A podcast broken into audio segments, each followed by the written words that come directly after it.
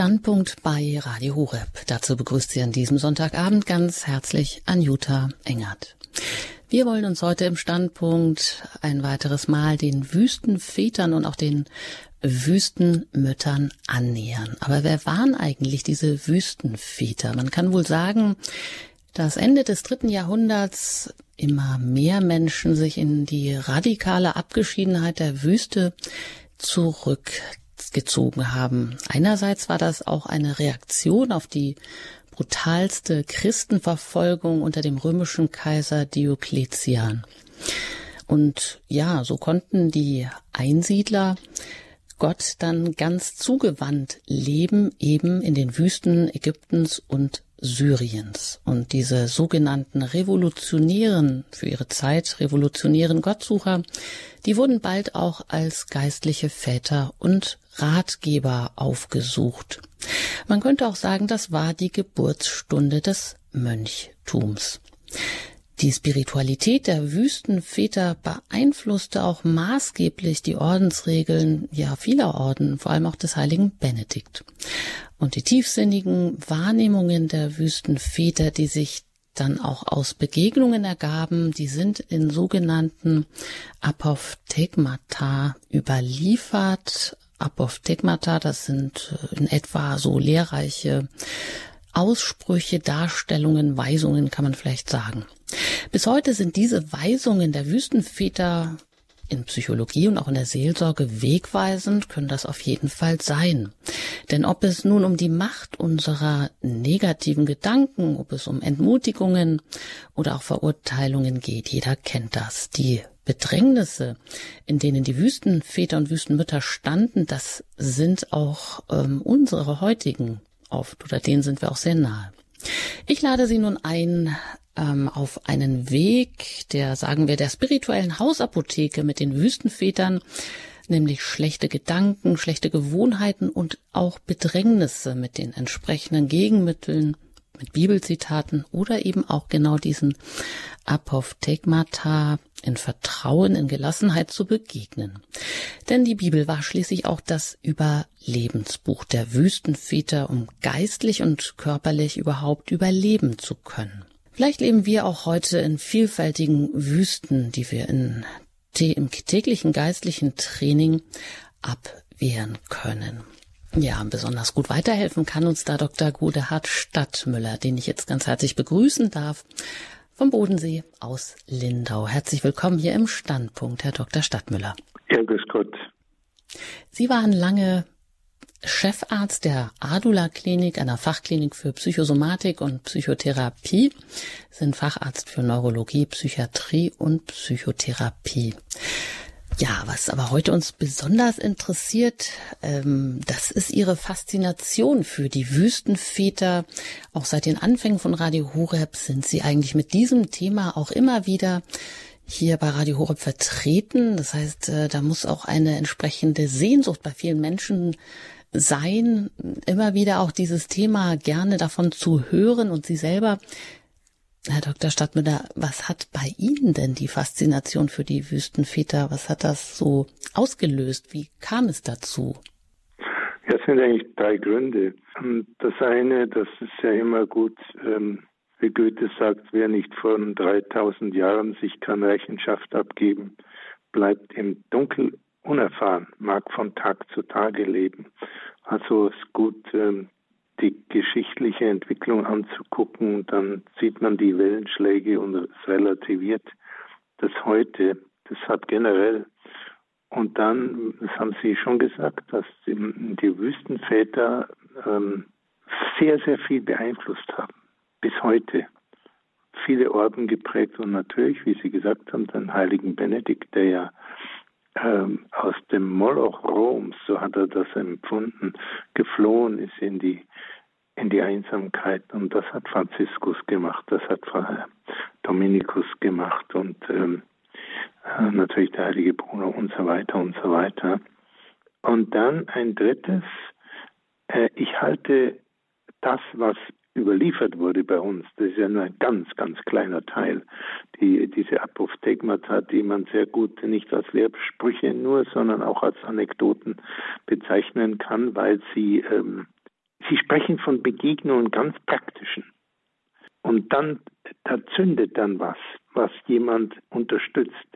Und sie sind etwas skeptisch gegenüber dogmatischen Spekulationen. Ihnen geht es um das Praktische. Und das, ähm, das ist also für mich von einer großen Genialität der Seelenführung und, und der Seelenkenntnis.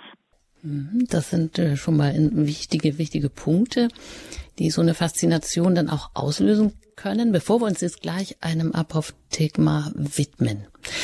Die Frage noch, was haben denn die Wüstenväter damit ähm, beabsichtigt? Was, was war so ihr Ziel, sich äh, ganz in diese Einsamkeit zurückzuziehen, sich selbst komplett ausgeliefert zu sein? Hm, ja, erstens gibt es diese Tendenz in den meisten Religionen, dass es, ähm, dass das ein durchgehender Strang ist, dass Leute dann ähm, sich von dem weltlichen Treiben äh, zurückziehen. Das hat ja Jesus auch gemacht. Wir wissen ja von Jesus ganz wenig. Wir wissen die meiste Zeit nicht.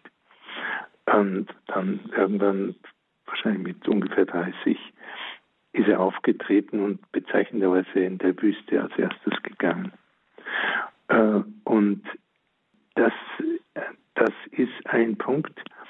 Und ein anderer Punkt ist, ähm, dass Jesus das ja ganz klar sagt. Ne? Jesus hat eine auf die Frage, was soll ich tun, um möglichst ähm, heilig zu werden und möglichst vollkommen, da sagt er, das ist ja zweigleisig. Ne? Der hat zwei Ebenen, die sind ganz distinkt, die sind ganz getrennt, entweder das oder das. Er sagt zuerst zu dem reichen Jüngling, halte einfach die Gebote und so weiter. Das war die Antwort.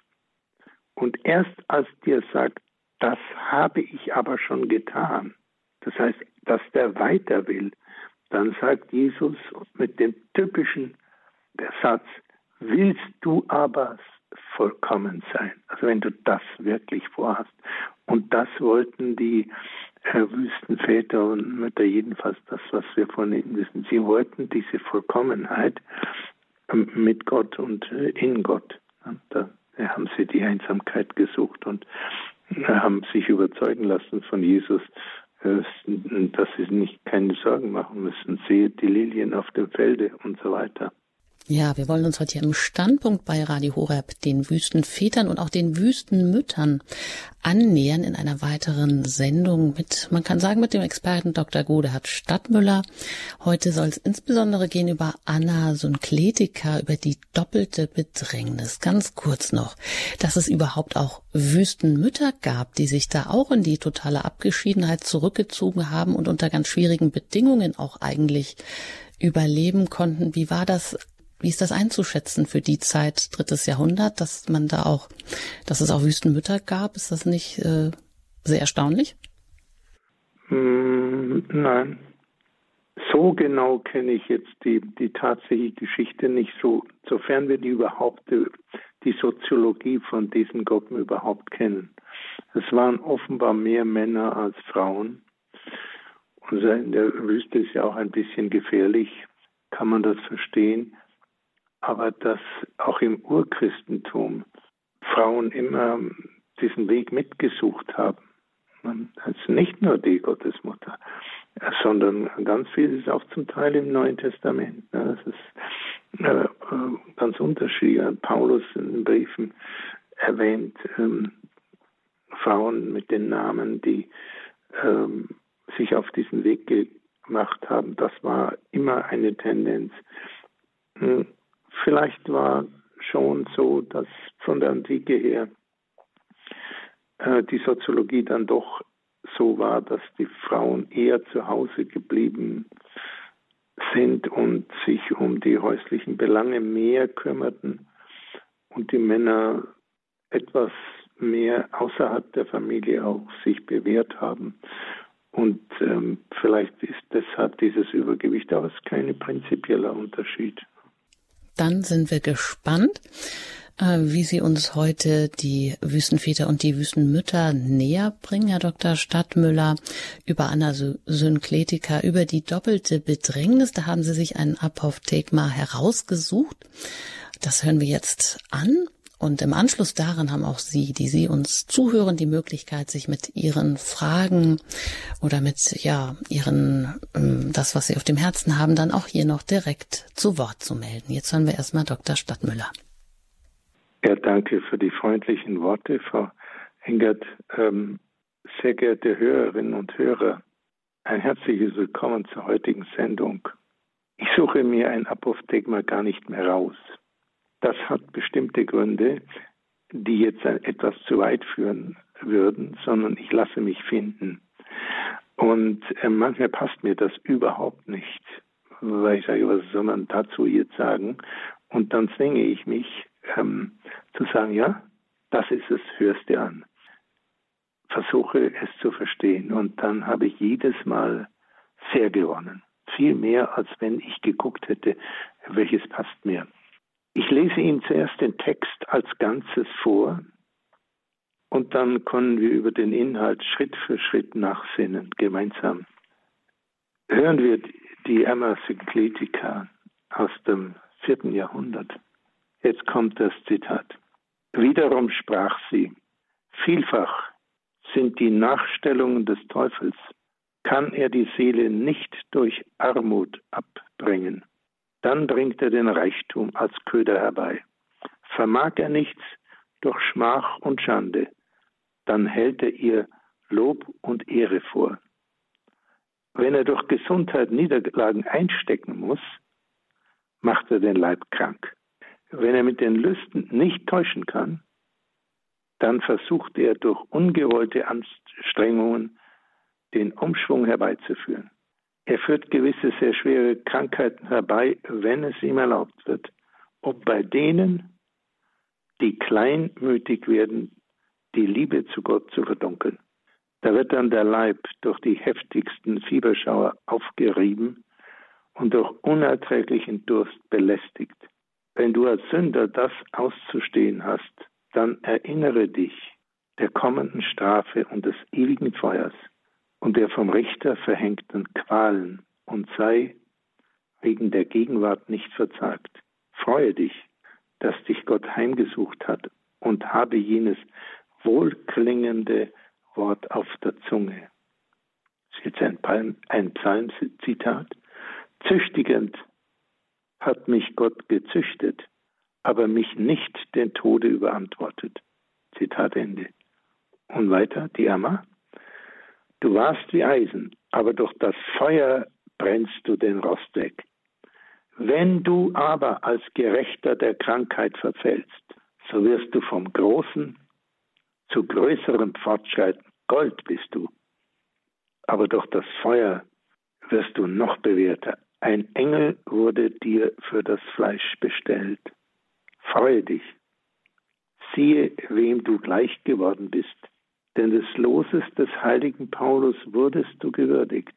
Wirst du durch Hitze erprobt und durch Kälte gezüchtigt, dann sagte die Schrift, wir gingen durch Feuer und Wasser hindurch und du hast uns in die Erquickung geführt. Ein Psalmzitat erneut. Und die haben erneut. Wenn du das Erste erreicht hast, dann erwarte das Zweite.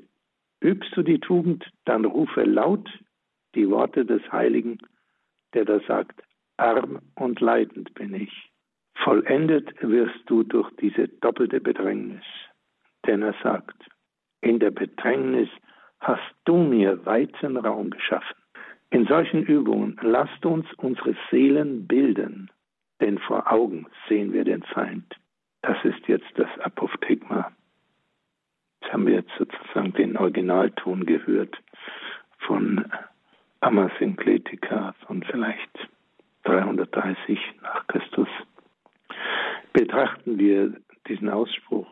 In diesem Fall ist es tatsächlich nicht eine Begegnung vor Augen, aber wir sehen, wir werden sehen, wie viel Begegnung in diesen Sätzen ist. Betrachten wir den Ausspruch Passus für Passus. Es geht los mit, wiederum sprach sie, vielfach sind die Nachstellungen des Teufels Typisch Wüstenmutter. Ganz typisch. Sie macht keine langen Einleitungen und, und äh, sollte es eine gegeben haben, sind sie längst von den Jahrhunderten abgeschliffen worden. Es geht sofort ins Zentrum. Und das ist für viele schwere Kost und das kann ich mir nicht ersparen und ich kann es auch Ihnen nicht ersparen. Denn wenn wir das kleinschleifen würden, für den Zeitgeist angemessen, dann würden wir nicht fair sein. Wir würden dann nicht hören, was sie gesagt hat. Dann können wir es auch lassen. Es ist schwere Kost, denn erstens, es widerspricht dem Zeitgeist und zweitens, es ist eine harte Aussage darüber, wie der Teufel versucht und über einige Formen, wie Gott uns führt. Amasynkletika verlangt uns einiges ab. Sie springt sofort mitten hinein in das, was zentral ist und wo es dann aber auch schwierig wird. Vielleicht liegt es an dem Schweigen, was die Väter und Mütter übten, lange Perioden des Schweigens, eine der zentralen Übungen, wofür die frühen christlichen Anachoreten und Einsiedler bekannt waren. Schweigen und Stille halten. Sitze in deiner Zelle wie im Paradies, beginnt die kleine Regel des heiligen Romuald, eines späten Nachfahrens der Wüstenväter, der nach seiner Bekehrung zuerst als Einsiedler lebte. Menschen, die lange schweigen, sprechen anders. Man findet kaum noch solche Menschen, aber wenn man sie findet, sprechen sie anders, wenn sie denn mal reden. Sie meditieren lange über das, was wichtig ist, über den persönlichen Weg und die Wahrheit, die Jesus Christus für sie ist und der sie nachzufolgen streben. Es gibt heute noch einige Orden, die das Schweigen wirklich pflegen und nicht nur in den Consuetudines beschrieben haben, etwa die Kartäuser, die Kammerdulenser. Dennoch waren die Einsiedler in Verbindung, sie wussten voneinander, sie unterstützten einander, vor allem durch das Gebet und fragten einander um Rat, aber sie redeten nur sehr selten. Zuerst suchten sie das äußere Reden, hm, den Tratsch, wie Papst Franziskus äh, das genannt hat, zu schwächen. Dann die irrlichterlierenden und zerstiebenden Gedanken. Das gilt ja für alle spirituellen Traditionen, auch im Hinduismus, im Buddhismus, die Gedanken ähm, an den Zügeln nehmen. Die Gedanken zu stillen, wie der heilige Romuald, den ich hier erneut zitiere, auch aus der kleinen Regel, sehr lesenswert. Achte auf die Gedanken wie der Fischer auf die Fische. Ganz präzise. Die Väter brachten die schäumenden Gedanken zur Ruhe. Zum einen, um still vor Gott zu sein und Empfangende zu werden. Zum anderen, um die gebündelten Gedanken auszurichten. Nach dem Aufruf von Jesus, Metanoete, kommt ein paar Mal vor, das ist das griechische Original, Metanoete, was meistens übersetzt wird mit kehrt um. Das ist eine korrekte Übersetzung, aber eigentlich heißt es im Original noch genauer, denkt um. Metanoete, denkt um, weil wir die Früchte unserer Gedanken ernten. Und Johannes Paul der Große, der Heilige, hat mal in einem Buch geschrieben, vielleicht Memoria Identita, ich weiß nicht mehr genau, äh, hat er gesagt, warum fragen Sie mich die Leute eigentlich immer, was sind meine äh, äußeren Einflüsse gewesen in meinem Leben? Warum fragen Sie nicht, was sind die inneren Einflüsse? Ja, und das ist der, der Weg der, der Wüstenväter auch. Die Gedanken zu beruhigen und zu richten. Denkt um. Denkt um. Das legt uns Jesus öfters nahe. Einige Wüstenväter und Mütter waren gesuchte Ratgeber, das hat Frau Engert schon gesagt. Von einigen wurden Anekdoten überliefert. Diese Begebenheiten sind in gewisser Weise aber gereinigt. Sie sind nicht äh, in Bibliotheken irgendwo für die Ewigkeit als 2000-bändiges Werk hm, abgelagert, sondern sie sind gereinigt durch die mündliche Überlieferung über Jahrhunderte. Was auf uns gekommen ist, hat Hunderten, vielleicht Tausenden Suchern über einige Jahrhunderte geholfen. und deshalb ist es erhalten geblieben. Mutter Synkletika spricht vom Teufel und zwar, wie der Teufel vorgeht. Das ist ja mal erstmal ein Statement. Ne? Jemand sagt, ich weiß, wie der Teufel vorgeht. Der Teufel oder die Dämonen in der Mehrzahl sind heute verfemt als Aberglaube, der nicht zu einer modernen Theologie gehören sollte oder überhaupt belächelt als gestrig und vor der Aufklärung. Teufel und Dämonen aufgefasst als personale Wesen gibt es in den meisten Religionen, im Islam, im Hinduismus, im Mahayana Buddhismus und im Christentum. Jesus spricht davon. Die Evangelien berichten, dass Jesus Dämonen, die das Innere eines Menschen in Besitz nahmen, aus diesem Menschen austrieb. Häufig sind diese Berichte zum Teil ganz äh, sensationell zum Beispiel kommt es auch vor, am, genau am Ende des Markus-Evangeliums. Jetzt, Synkletika fährt fort. Kann er, der gemeint ist der Teufel, die Seele nicht durch Armut abbringen, dann bringt er den Reichtum als Köder herbei. Vermag er nichts durch Schmach und Schande, dann hält er ihr Lob und Ehre vor. Wenn er durch Gesundheit Niederlagen einstecken muss, macht er den Leib krank, wenn er mit den Lüsten nicht täuschen kann, dann versucht er durch ungewollte Anstrengungen den Umschwung, Umschwung auf seine, des Teufels Seite, herbeizuführen. Er führt gewisse sehr schwere Krankheiten herbei, wenn es ihm erlaubt wird, um bei denen, die kleinmütig werden, die Liebe zu Gott zu verdunkeln. Hier nennt, Zitat Ende, hier nennt Amma Gegensatzpaare. Der Teufel quält einen nicht nur, sondern er kann bewirken, reich und arm, Gesundheit oder Krankheit, Ruhm oder Schande. Wir könnten die Reihe endlos fortsetzen. Das ist nicht so einfach, dem Teufel in die Karten zu schauen. Das ist ein Irrtum. Aber eines sagt Mutter Synkletika, das wissen wir. Sein Hauptziel ist, und da würde ich mich jetzt freuen, wenn einige, die zuhören, sich das wirklich merken. Das Hauptziel des Teufels ist, wie sie klar sagt, die Liebe zu Gott zu verdunkeln. Das ist sozusagen, das ist sein Kernprojekt. Das sind wir, liebe Hörerinnen und Hörer, im Zentrum des menschlichen Dramas in der Welt. Wie es im Neuen Testament heißt, denn was hilft es dem Menschen, wenn er die ganze Welt gewinnt, aber sein Leben verliert? Das ist das Zentrum dieses Dramas der Menschheit. Der Teufel greift direkt das erste Gebot an, nämlich du sollst den Herrn deinen Gott lieben. Er möchte, dass die Liebe verdunkelt wird. Zitiere es nochmal aus dem Alten Testament. Du sollst den Herrn deinen Gott lieben mit deinem ganzen Herzen, mit deiner ganzen Seele und mit all deiner Kraft. Schwierig. Aber es steht nicht drin, du sollst äh, irgendwie nett sein im Beruf. Ne? Und das ist ja auch alles wertvoll. Aber es ist sekundär. Das Primäre, was Mose empfangen hat, auf dem Berg, die zwölf Gebote, beginnt mit diesem Gebot.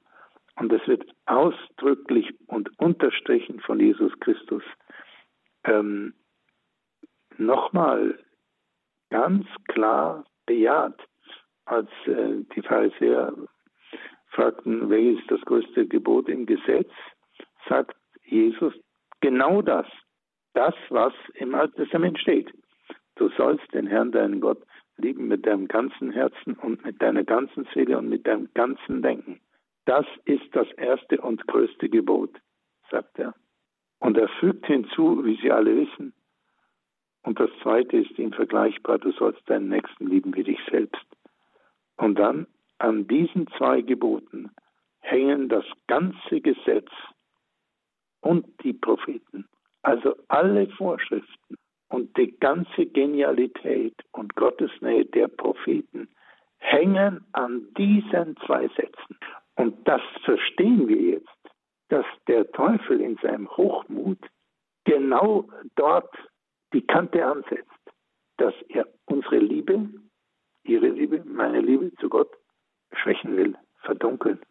Indem Sykletiker nennt, was das Ziel des Teufels ist, spricht sie zu uns, worum es im Leben geht, um die Liebe zu Gott zuerst. Ich zitiere das jetzt nicht, aber Sie können mal im Internet, da finden Sie leicht, den Brief des heiligen Bernhard an den Papst Eugen III., der früher ein Schüler des heiligen Bernhard war, äh, lesen. Der heilige Bernhard schreibt dem Papst einen recht kantigen Brief des Ermahnens. Er soll sich nicht in zu viele Geschäfte und zu viele Projekte verwickeln lassen, sondern auf seine Seele schauen. Das ist nicht anders als bei jedem anderen. Ob dumm oder klug, ob arm oder reich, das ist die Hauptsache und das ähm, macht uns ähm, die Amasynkletiker hier sehr heftig nochmal klar. Sie sagt aus der Erfahrung der Menschen, die um die Liebe zu Gott ringen, und das waren äh, die Wüstenväter auf jeden Fall. Wir haben jetzt, glaube ich, 40 Sendungen gemacht oder etwas mehr im Radio Horeb, immer ein anderes Apophthegma. Und äh, dass, dass sie mit Gott und zwar sehr eng gerungen haben. Und dass das ihr Leben geprägt hat, das ist aus allen Apophthegmata ganz, ganz deutlich. Also, wie operiert der Teufel nach Meinung der ähm, Mutter Synkletika? Er geht sehr unterschiedlich vor. Er nutzt alle Möglichkeiten, um jemand von der Liebe zu Gott abzubringen. Wir haben das gehört. Meinen wir nicht, scheint Synkletika aus 17 Jahrhunderten vor unserer Zeit uns zuzurufen, zu wissen, wie im Einzelnen der Teufel vorgeht, im Außen, im Innen, in sogenannten Schicksalsschlägen, in Demütigung und Ehrung und auf jede andere Weise. Man sagt, der Teufel habe eine dem Menschen überlegene Intelligenz. Er wird Menschen sofort betrügen und manipulieren, sobald sie meinen, seine Wege und Mittel zu kennen. Das müssen wir auch gar nicht. Aber eins wissen wir, er hat ein Hauptziel. Und das Hauptziel des Teufels ist gegen das erste Gebot gerichtet. Ganz wie ein Scharfschütze. Ganz präzise.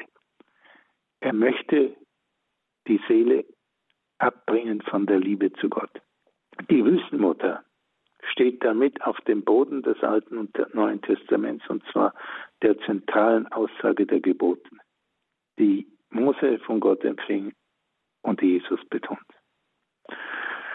Liebe Hörerinnen und liebe Hörer, ich wünsche Ihnen und mir, aber das meine ich jetzt ernst, das meine ich jetzt im Moment, meine ich das ernst, dass uns die Worte erreichen und uns helfen, jetzt und immer wieder zu erwachen Erwachen aus dem Dschungel der tausende Gedanken und Impulse, angenehm oder unangenehm, leuchtend oder verdunkelnd und in jeder Schattierung des Lebens. Erwachen, umdenken dorthin, worum es geht, die Liebe zu Gott. Ich wünsche Ihnen, dass diese Liebe wächst. Wenn sie aber zu wenig wächst, bitten Sie darum. Ich will es auch tun. Synkletiker macht eigentlich keine Aussage, wie der Teufel im Einzelnen diesem Fall und diesem Fall und jenem Fall äh, sei. Sie verstrickt sich nicht in Lehrmeinungen. Um ihr zu folgen, müssen wir nicht zuerst ergründen, wer genau der Teufel ist. Ist er eine äußere oder innere Kraft? Einmal so, einmal dann so. Vielleicht weder außen noch innen. Das ganz anderes, oben oder unten. Und das brauchen wir auch nicht zu wissen. Von der Mutter Synkletika können wir lernen, was an diesem Punkt wichtig ist und alles entscheidend ist, die Liebe zu Gott. Und Amma Synkletika fährt fort. Da wird dann der Leib durch die heftigsten Fieberschauer aufgerieben und durch unerträglichen Durst belästigt. Das ist Gott sei Dank nicht so häufig, aber man kann denken an die Qualen, die Pater Pio durchmachte, aber auch äh, sehr leutselige und äh, sehr sozial geschickte, humorvolle Menschen wie der heilige Don Bosco haben große Qualen, auch körperliche, über eine längere Zeit erlebt. Der heilige Franz natürlich. Das heißt, die Wüstenväter sind nicht eine kulturelle Sonderspezies in einer historischen Nische, sondern sie beschreiben Erfahrungen, die auf dem Weg näher zu Gott vorkommen können, über alle Jahrhunderte. Wenn einem so etwas aber widerfährt, wie soll man das verstehen? Eine schwierige Frage, die viele Menschen umtreibt und verwirrt. Die Frage auch, warum in der Welt so viel Leid passiert. Die Frage nach der himmelschreienden Ungerechtigkeit in der Welt. In der Theologie und Philosophie heißt diese Frage Theodizee. Die Frage, wie kann Gott so viel Ungerechtigkeit und Leid zulassen? Wie ist das möglich, dass der gütige Gott, der liebende Gott, so viel Ungerechtigkeit, Leid und Gewalt, Unterjochung, Demütigung, Mord, Versklavung von ganzen Völkern zulässt. Was äh, antwortet Synklesica dazu in unserem Text? Ich schlage vor, dass Sie darüber nachdenken, was die Muttersynkletiker dazu meinen könnte, zu dieser Frage, wie kann Gott so viel Ungerechtigkeit und Leid zulassen. Und wir machen vielleicht eine Nachdenkenspause mit Musik, wenn das möglich ist.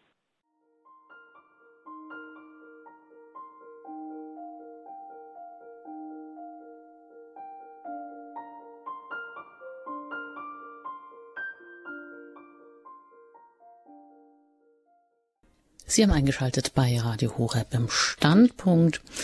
Heute geht es um die Annäherung an die Wüstenväter und Wüstenmütter. Dr. Godehard Stadtmüller ist zu Gast. Er ist Chefarzt der Adula Klinik gewesen und ist ein äh, ja, versierter Kenner der Apophthegmata, der Lehrbegegnungen, Lehrsprüche der Wüstenväter und Mütter. Und heute legt er uns einen aus, der armer Mutter Synkletika über die doppelte Bedrängnis.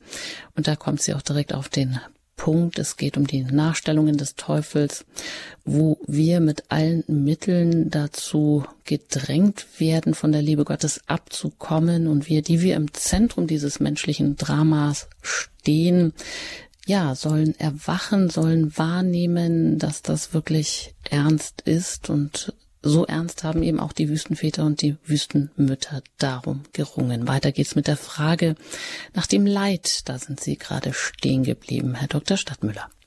Die Frage war, was sagt die Amazon-Kritiker zu der berühmten Frage, wie kann Gott so viel Ungerechtigkeit und Leid zulassen? Die Antwort der Wüstenmutter ist einfach.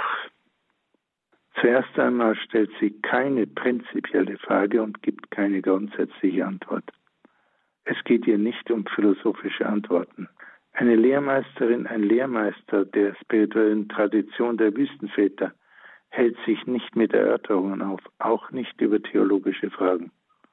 An diesem Punkt scheinen sie ähnlich zu sein wie Jesus.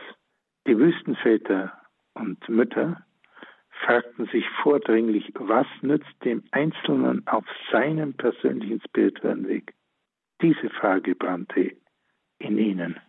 Typisch für diese Tradition der Seelenführung wendet Synkletiker sich dem Einzelnen in seiner Schwierigkeit zu und spricht den damaligen Hörer direkt an und uns, wenn wir zuhören wollen.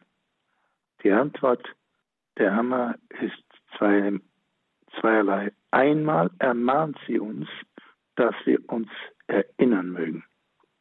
Und zweitens, dass wir uns über das Leid, was uns trifft, freuen können, sogar sollen.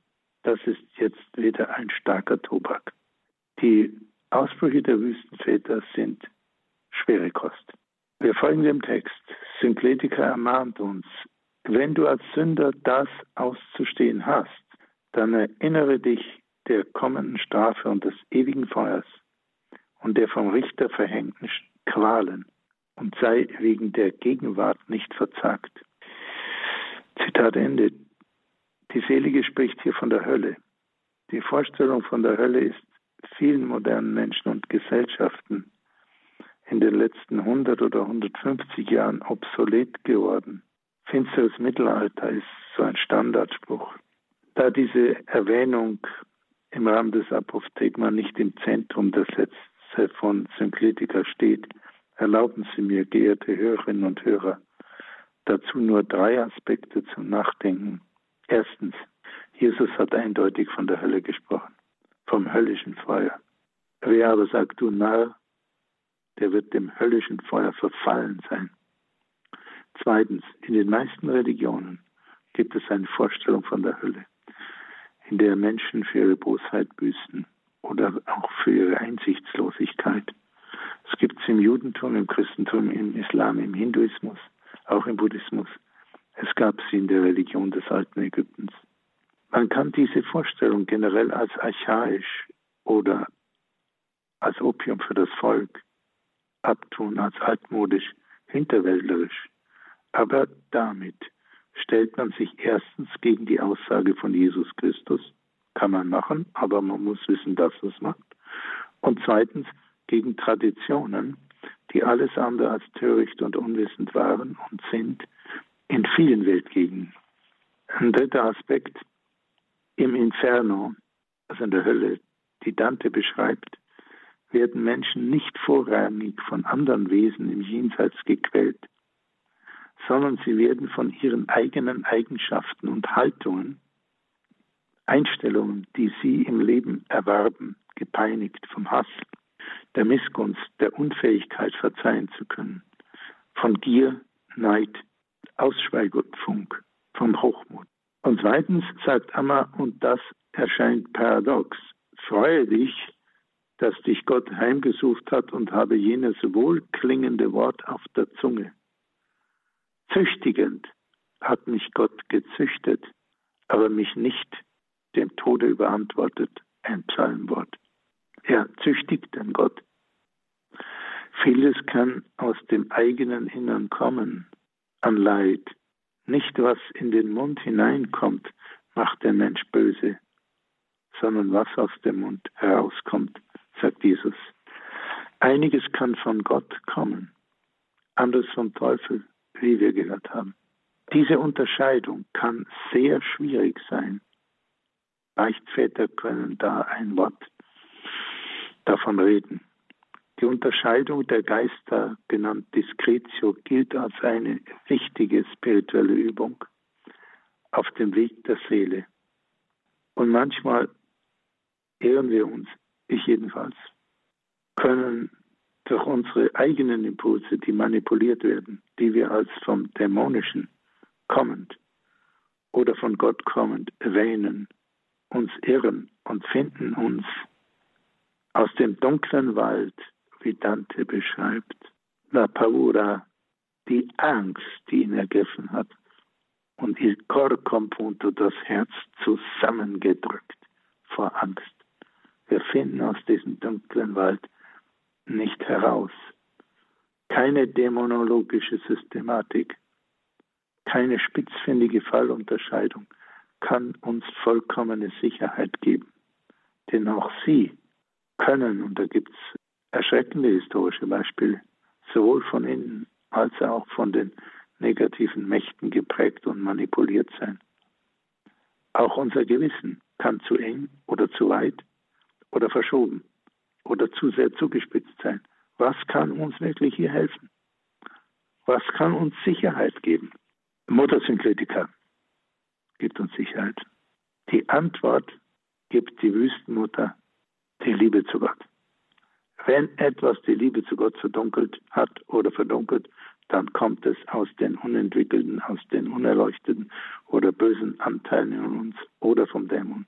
Wenn die Liebe zu Gott verstärkt wird, dann kommt es von Gott, auch wenn es schmerzen oder verwirren oder ängstigen mag. Ich schlage jetzt äh, buchstäblich an diesem Moment einen neuen Begriff der Spiritualität vor in Analogie zu Occam's Razor, Synkletikas Razor, Synkletikas Rasiermesser oder Synkletikas Schwert. In der Philosophie gibt es den Begriff Occam's Razor nach Wilhelm von Ockham aus dem 13. Jahrhundert. Und dieses Prinzip wird heute auch noch verfolgt in der Erkenntnistheorie. Von mehreren möglichen Erklärungen für dieselbe Sache ist die einfachste vorzuziehen und nicht es kompliziert zu machen. Das ist Occam's Razor. Und in Analogie dazu ist Synkletikas Rasiermesser der Unterscheidung so zu formulieren. Überprüfe, ob die Liebe zu Gott zunimmt, bleibt oder verdunkelt wird. Das ist der Gradmesser. Damit wird es klarer und einfacher. Für diese messerscharfe Sicht, erwachsen aus Gebet und Prüfungen, gebührt der seligen Synkletiker wahrhaft Ruhm. Erinnert auch an die Worte Jesu Christi, suchet zuerst das Reich Gottes, so wird euch alles andere zufallen.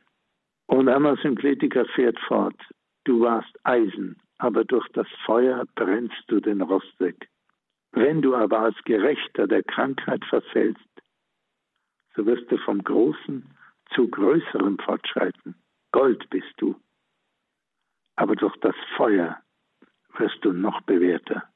Ein Engel wurde dir für das Fleisch bestellt. Freue dich. Das bezieht sich auf ähm, Aussage von Paulus, dass er einen Engel des Satans im Leib hat. Wir wissen nicht genau, was das ist, aber etwas, was ihn quält, auch mit Fäusten geschlagen. Korintherbrief, zweiter Korintherbrief. Die Amma fährt fort, siehe, wem du gleich geworden bist, denn des Loses des heiligen Paulus wurdest du gewürdigt wirst du durch Hitze erprobt und durch Kälte gezüchtigt, dann sagte die Schrift, wir gingen durch Feuer und Wasser hindurch. Und du hast uns in die Erquickung geführt. Das ist ja Gottes Plan. Es ist letzten Endes uns in die Erquickung. Oder Jesus sagt, Gastmahl des Vaters dorthin zu führen. Wenn du das erste erreicht hast, dann erwartet das zweite. Übst du die Tugend, dann rufe laut die Worte des Heiligen, der da sagt, arm und leidend bin ich, auch ein Psalmwort. Vollendet, fährt Anna fort, wirst du durch diese doppelte Bedrängnis. Denn er, der Psalmist, sagt, in der Bedrängnis hast du mir weiten Raum geschaffen. Nicht nach der Bedrängnis oder vor der Bedrängnis oder oberhalb der Bedrängnis, sondern in der Bedrängnis hast du mir weiten Raum geschaffen. Was ist diese doppelte Bedrängnis? Wir haben es gehört. Nummer eins, du warst wie Eisen, aber durch das Feuer brennst du den Rost weg. Das heißt, durch Prüfungen wirst du oder ich ein Sünder geläutert. Nummer zwei ist komplizierter. Wenn du aber als Gerechter der Krankheit verfällst, so wirst du vom Großen zu größerem Fortschreiten. Gold bist du, aber durch das Feuer wirst du noch bewährter.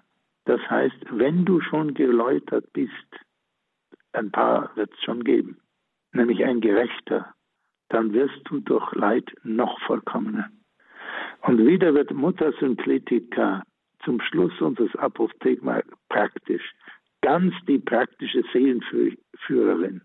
In solchen Übungen, sagt sie, in solchen Übungen lasst uns unsere Seelen bilden, denn vor Augen sehen wir den Feind wachsam, wie ein Fischer auf die Fische, wie der heilige Romuald sagt. Liebe Hörerinnen und äh, liebe Hörer, ich danke Ihnen jetzt hier für Ihre Aufmerksamkeit. Das war eine etwas schwer zu verdauende Speise. Aber so wird es weitergehen wenn wir bei den Wüstenvätern in die Lehre gehen wollen. Jetzt gibt es noch Zeit für einige Fragen oder auch Kommentare und ich bleibe in der Leitung und Frau England wird das ähm, managen, Ihre Anrufe. Jetzt verabschiede ich mich erst einmal von dem Vortrag.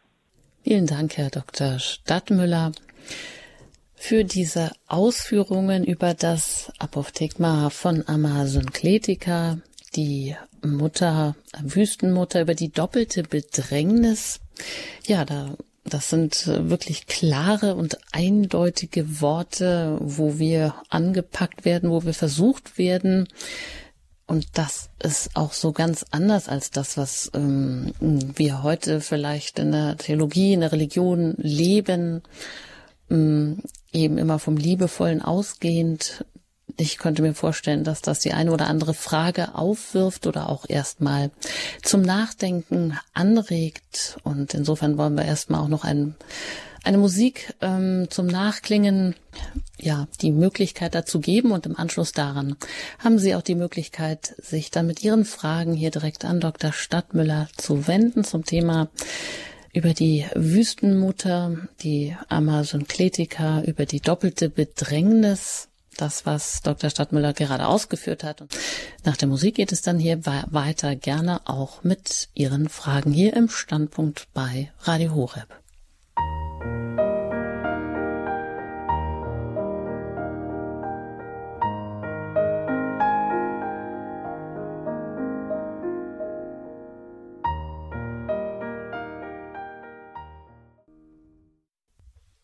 Standpunkt bei Radio Horeb heute mit der Annäherung an die Wüstenväter und die Wüstenmütter. Dr. Godhard Stadtmüller hat uns einen Ausspruch, einen Lehrspruch, ähm, eine Anekdote, wie er auch gerne sagt, wo es auch um ganz praktische Begegnungen geht, von der Wüstenmutter Amazon Kletika nahegebracht über die doppelte Bedrängnis, keine einfache Kost. Und Sie haben jetzt in der kommenden halben Stunde die Möglichkeit, äh, Ihre Fragen zu stellen, wenn Sie ja, da Schwierigkeiten haben oder wenn Sie etwas mitteilen möchten, können Sie das gerne tun unter der 089517008008 und da sind auch schon einige Leitungen belegt.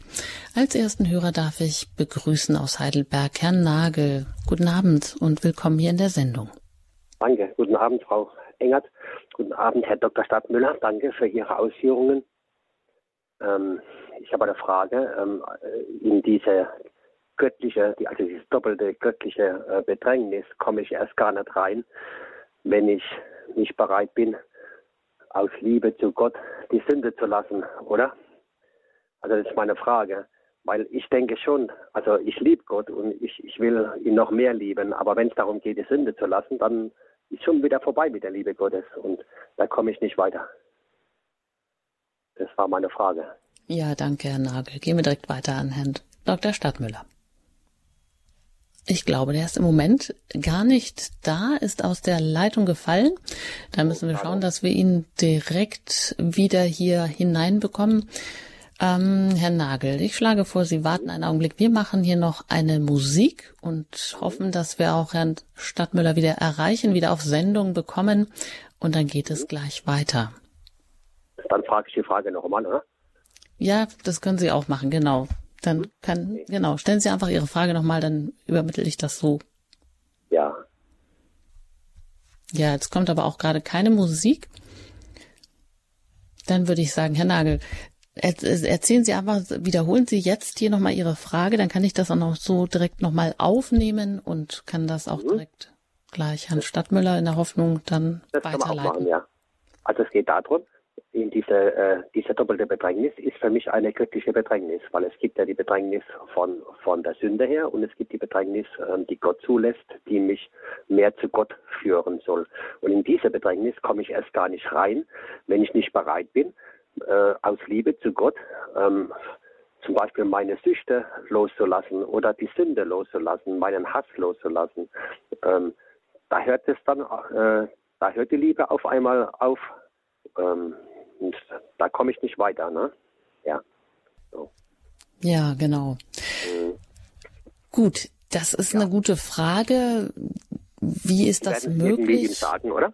Ja, genau. Wir leiten das einfach ja, weiter. Ich sammle jetzt an dieser Stelle einfach mal die Frage ja. und ähm, hoffe dann, dass wir Herrn Stadtmüller erreichen. Ich darf, ich danke Ihnen und darf mich von Ihnen jetzt verabschieden und genau, seien Sie gewiss, dass äh, die Frage hier Gut. hinterlegt ist und dass ich das dann auch so gleich weiterleite. Und wenn das nicht befriedigend beantwortet ist, dann können Sie immer noch mal versuchen anzurufen. Aber jetzt müssen wir erst mal gucken, dass wir Stadtmüller wieder aus Sendung bringen. Dankeschön. Alles Gute Ihnen, Herr Nagel. Auf Wiederhören. Danke. Ja, ich würde sagen, wir machen jetzt eine Musik, wenn das in der Regie geht. Und nehmen dann nochmal vielleicht ähm, die Möglichkeit, gehen da nochmal die Möglichkeit an, Herrn Stadtmüller nochmal anzuwählen, dass wir ihn auch wieder hier auf Sendung haben.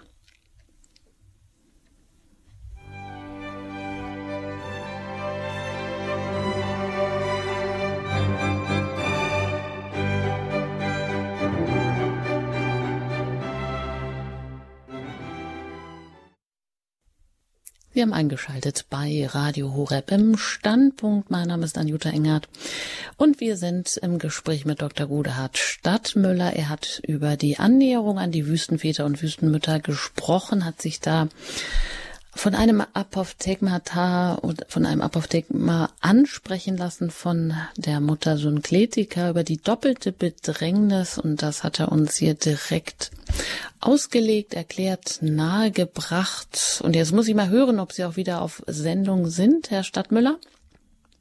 Nein, ich höre Sie nicht. Ja, die Leitungen sind alle voll, aber unser Referent, der fehlt leider. Wir haben eben schon einen Hörer gehabt aus Heidelberg.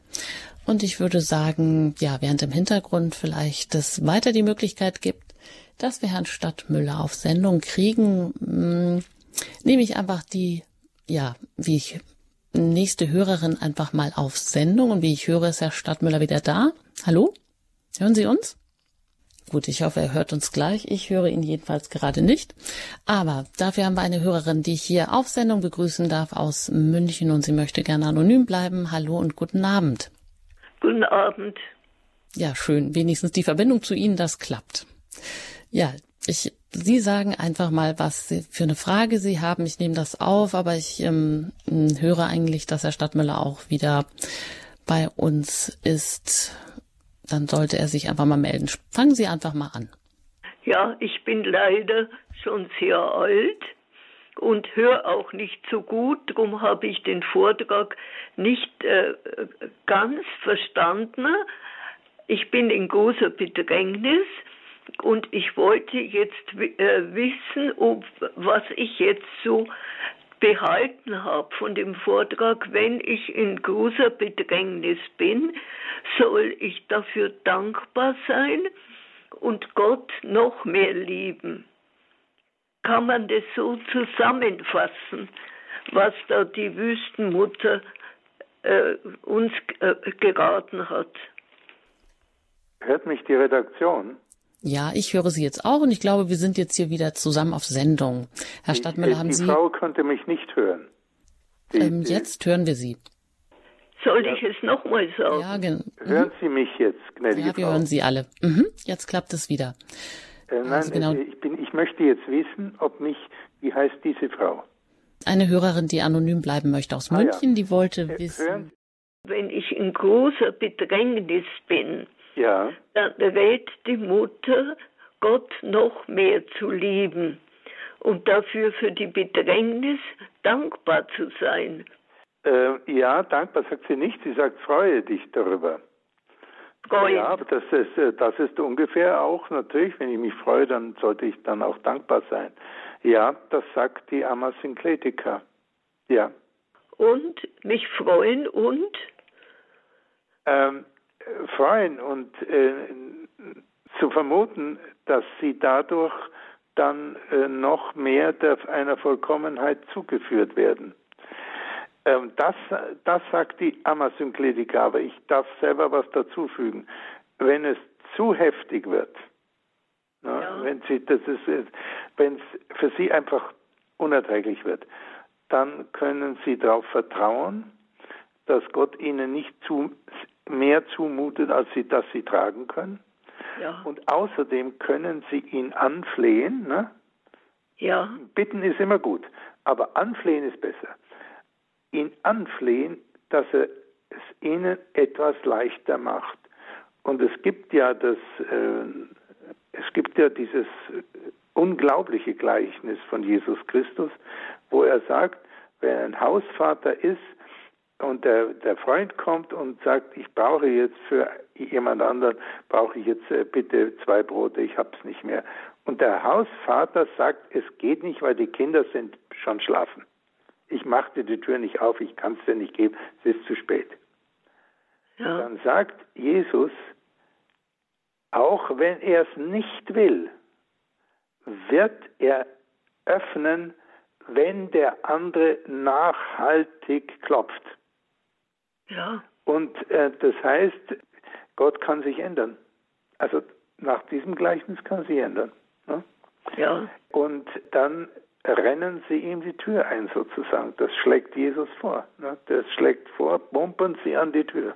Ne? Und dann wird der Allmächtige sagen, okay, meine Freundin, Sie meinen das jetzt ganz ernst. Okay, dann zeigen wir mal, was wir geben können. Und das ist immer alles. Ne? Ich möchte Ihnen da sehr Mut machen. Ja. Gehen Sie nicht in die Resignation, gnädige Frau. Tun Sie es nicht. Sondern flehen Sie Gott an und sagen Sie, jetzt ist es mir, mir ist es jetzt zu viel. Jetzt äh, hilf mir. Ja. Gut. Dankeschön für Ihre Nachfrage, für Ihren Anruf und alles Gute Ihnen nach München. Auf Wiederhören. Danke mich auch recht herzlich. Danke. Ja, auf Wiederhören. Alles Gute wünsche ich Ihnen. Danke. Dann möchte ich jetzt noch eine Frage übermitteln von Herrn Nagel, der eben aus Heidelberg angerufen hatte. Ja, das habe ich wissen- mitbekommen. Noch. Ja, ich konnte es hören, aber Sie konnten mich nicht hören. Gut. Ja, Herr, Herr Nagel, sind Sie noch dran? Nein, er ist jetzt nicht mehr dran, Okay. aber ja, er ähm, hört. ich sage jetzt mal was zu dieser sehr guten Frage von Herrn Nagel. Ich rekapituliere äh, das, was ich von Herrn Nagel gehört habe. Ähm, Sie haben gesagt, ja, also ähm, ich komme ja nur auf diesen Weg, wenn ich erst einmal die Sünde verlasse, auf diesen Weg näher zu Gott. Das ist richtig. Das ist absolut richtig. Und Sie haben auch gesagt, wenn ich meine Süchte lasse, und das ist ein tiefer Aspekt. Ne? Äh, das äh, ist praktisch alles, was es gibt. Güte, Barmherzigkeit, Tapferkeit, alles, alles lässt sich missbrauchen und sogar süchtig. Das ist das alte, antike Prinzip Mäden ankern, nichts im Übermaß oder die Tugend der Temperantia, das, das, das der Mäßigung. Und deswegen sagt der heilige Bernhard von Clairvaux, wissend um diese gesamte Tradition, sagt er, das Maß zu lieben ist zu lieben ohne Maß. Die Liebe ist das Einzige, für das die Maßlosigkeit das Maß ist. Und alles andere soll ein Maß haben. Und ähm, die Sucht ist immer etwas maßlos. Aber ich gehe mal zwei Schritte und dann rate ich Ihnen ein Buch, ein super Buch über das Neue Testament und die Süchte. Das heißt, das ist von Richard Rohr, wie das Rohr geschrieben, das heißt zwölf Schritte der Heilung. Ja, das war jetzt äh, meine Antwort. Ich wünsche Ihnen das Beste. Also Richard, ähm, Richard Rohr, zwölf Schritte der Heilung. Heilung. Jawohl. Gut, das ging ja aber vielleicht auch in die Richtung bei Herrn Nagel, auch dann Gott die Tür einzurennen, wenn man so verspürt, man kommt gar nicht in die doppelte Bedrängnis, weil man aus eigener Kraft ähm, vielleicht sich gar nicht lossagen kann von auch Sünden, von Süchten, von Hass, von was auch immer. Also dass man auch da wie ein Kind bettelt und unermüdlich dabei bleibt, oder? Das ist sicher sinnvoll. Gut, gehen wir weiter nach Heiligenstadt. Und da bin ich jetzt auch mit einer Hörerin verbunden, die anonym bleiben möchte. Ich grüße Sie hier in der Sendung. Guten Abend. Ja, guten Abend. Mein Name ist Cornelia. Ich war 2004 in der Adula-Klinik. Und zwar, äh, Ja, meine, da war ich noch da. ja, natürlich, das Okay, war ja ja. das Glück. Super. Ja, und zu dem Thema Leid und Bedrängnis. Ich kam dorthin. Darf ich mal fragen, wie geht's Ihnen denn? Heute muss ich Ja. sagen, der Reichtum und die Freude in meinem Leben ist der Lohn für meinen Mut zur Wahrheit. Ah, Boah, ein starkes Ja, Wort. Da würde die Amazon-Kritiker, jetzt hätte sie sich gefreut. Oh ja, und ich freue mich auch dermaßen. Und ich muss nur ganz kurz sagen zu dieser Geschichte Leid. Äh, mein äh, Ex-Ehemann, ich bin also in der Familienkrankheit Alkoholismus groß geworden und habe natürlich auch einen Alkoholiker geheiratet. War Das ist 35, leider oft so. Zusammen mit ihm. Und wie gesagt, ähm, dann habe ich zum wievielten Mal, dass er mich rausgeschmissen hat aus dem Haus.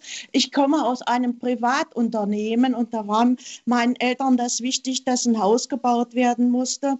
Und ja. ähm, ich habe innerhalb einer Sekunde alles stehen gelassen alles. Bin geflüchtet von diesem Haus und dann nach, nach etwa zwei Monaten in diese Adula-Klinik. Und Gott sei Dank konnte ich mit Ihnen auch eine Traumreise machen. es ist hängen geblieben, gut.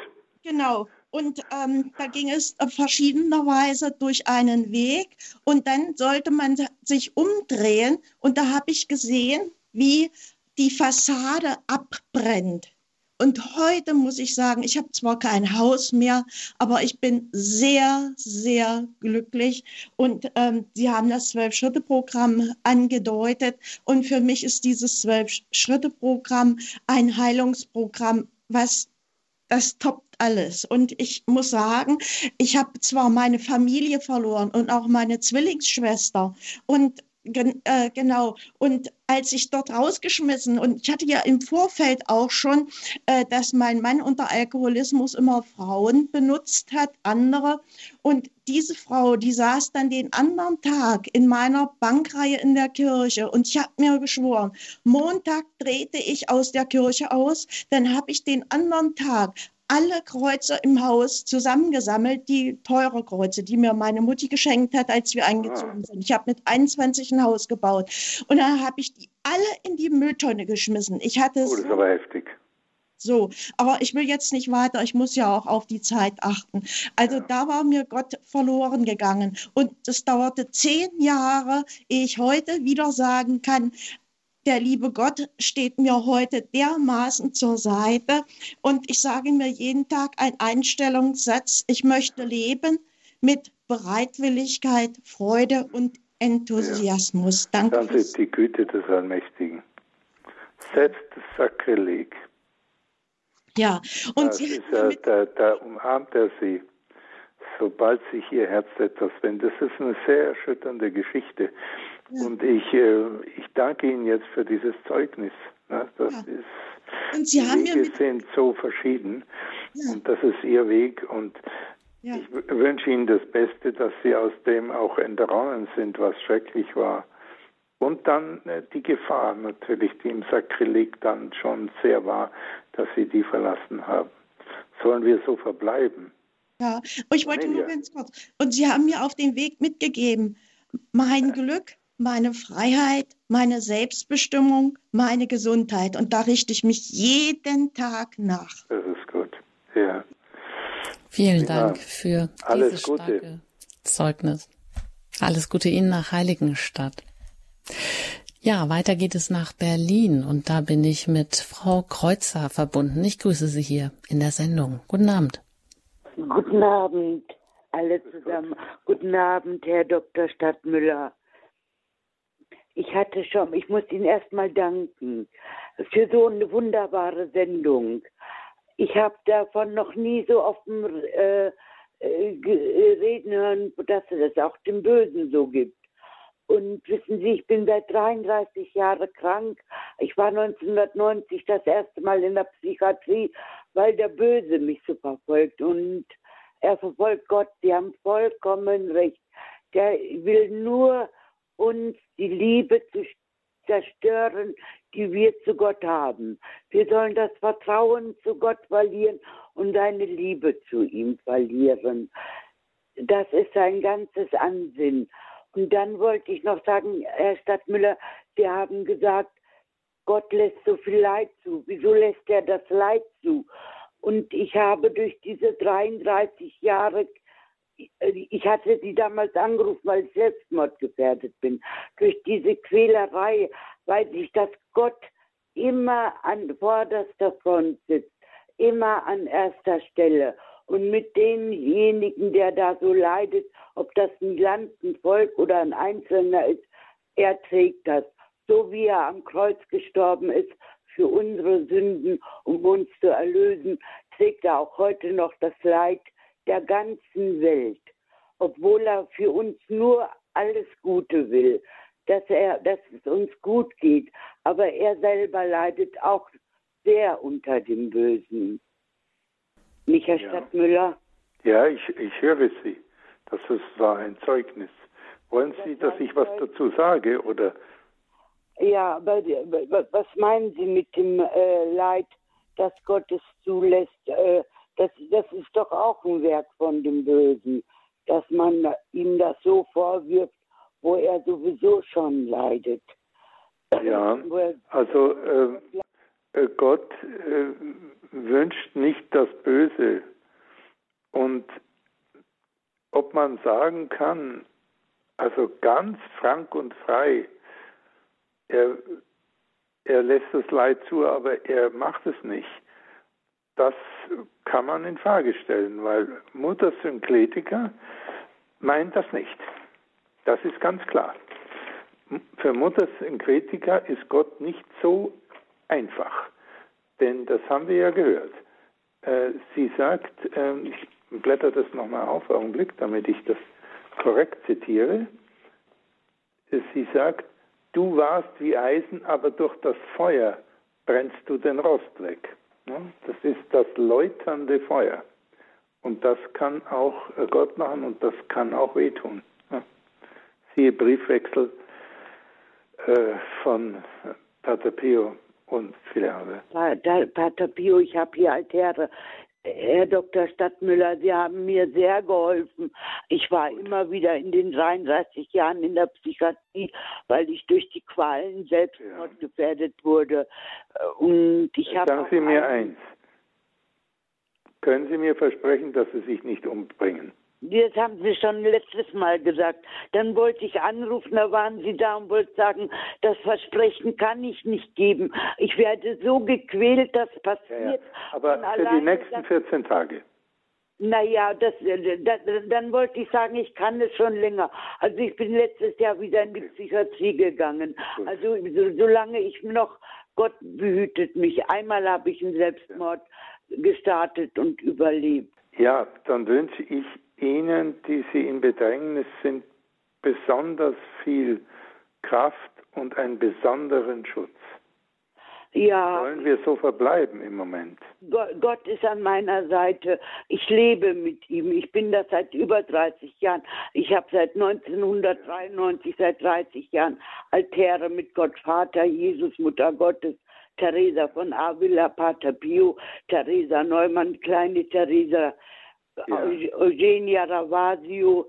Also ich Gut. lebe ganz mit Gott. Er geht mit mir dadurch. Und daher weiß ich halt, dass er darunter, was es Leid in der Welt gibt, dass ihn das genauso betrifft, dass ihm das genauso nah ist. Aber es ist genau auch sein Widersacher, der das alles inszeniert und in die Welt bringt. Das ist nicht er. Er Ja, ist vielen Dank Liebe. für das Zeugnis. ja, ja, ja, er ist die Liebe und die versucht man halt zu, versucht da Böse zu zerstören, im Kleinen wie im Großen. Ja, sollen wir so verbleiben? Danke ich Ja, Ihnen jetzt sehr. Ja, ich habe zu Dankeschön, Frau Gut, Kreuzer. auf Wiedersehen nochmal. Alles Gute. Ja, tschüss. Alles Gute Ihnen, Frau Kreuzer, und alles Gute nach Ja, Berlin. gut. Auf Wiederhören. Ja, danke, wiederhören. Ja, weiter geht es nach Köln. Und da bin ich jetzt mit Herrn Lohkamp verbunden. Ich grüße Sie hier in der Sendung. Ja, grüß Gott, Frau. Äh, ach, jetzt ist der Name. Ja, kein Problem. Ja, ähm, ich habe eine Frage an Herrn Stadtmüller. Ja, Herr Lohkamp, ja. Ja, also vom Namen her kenne ich Sie schon länger, weil ich ja Radio Horeb Hörer bin und auch äh, im Zusammenhang mit dem, was äh, ähm, Pfarrer Kocher schon mal gesagt hat, dass er auch äh, in einer, dass er sich auch durch eine Klinik hindurch bewegt hat. Deswegen habe ich jetzt die Frage, ich habe äh, durch meine ganze Biografie sehr, sehr viele Schwierigkeiten und Bedrängnisse äh, erlebt. Durch ein Wie alt sind Sie denn, wenn ich mal fragen darf? Ja, bitte? Wie alt sind Sie denn, wenn ich fragen darf? Ja, ich bin jetzt 75 Jahre alt. Ja, sehr gut. Mhm. Das ist, äh, das war für mich fast nicht zu, oder das ist für mich unmöglich, irgendwie zu denken, dass das frühkindliche Trauma von drei bis sechs Jahren so, so einen Einfluss hatte und ich da, wo man mich auch gar nicht dran erinnern konnte. Jetzt bin ich bei zwei Psychologen gewesen, auch die Stadt hat, äh, hat, hat hier jemanden hergeschickt in die Wohnung und die Situation sich anzugucken. Und ich möchte jetzt entscheiden können, und das ist die Frage an Sie, die ich da habe. Äh, wie, äh, wie soll ich das entscheiden? Ähm, ich habe ja nun von der Adola Klinik auch äh, einiges Gutes gehört, äh, dass ich mich sozusagen da rausnehme aus dem ganzen Gefecht und in, in der Klinik, durch den Klinikaufenthalt dann tatsächlich, äh, äh, ich weiß nicht, wo die mich hier eventuell hinstecken werden, ja. äh, wenn ich hier aus der Wohnung rauskomme. Ich habe einen Räumungstermin.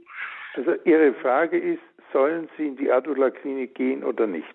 Ist das die Frage? Ja, genau. Und ja. wenn ja, welchen Zugang ich dann hätte? Also wie das, was ich machen müsste.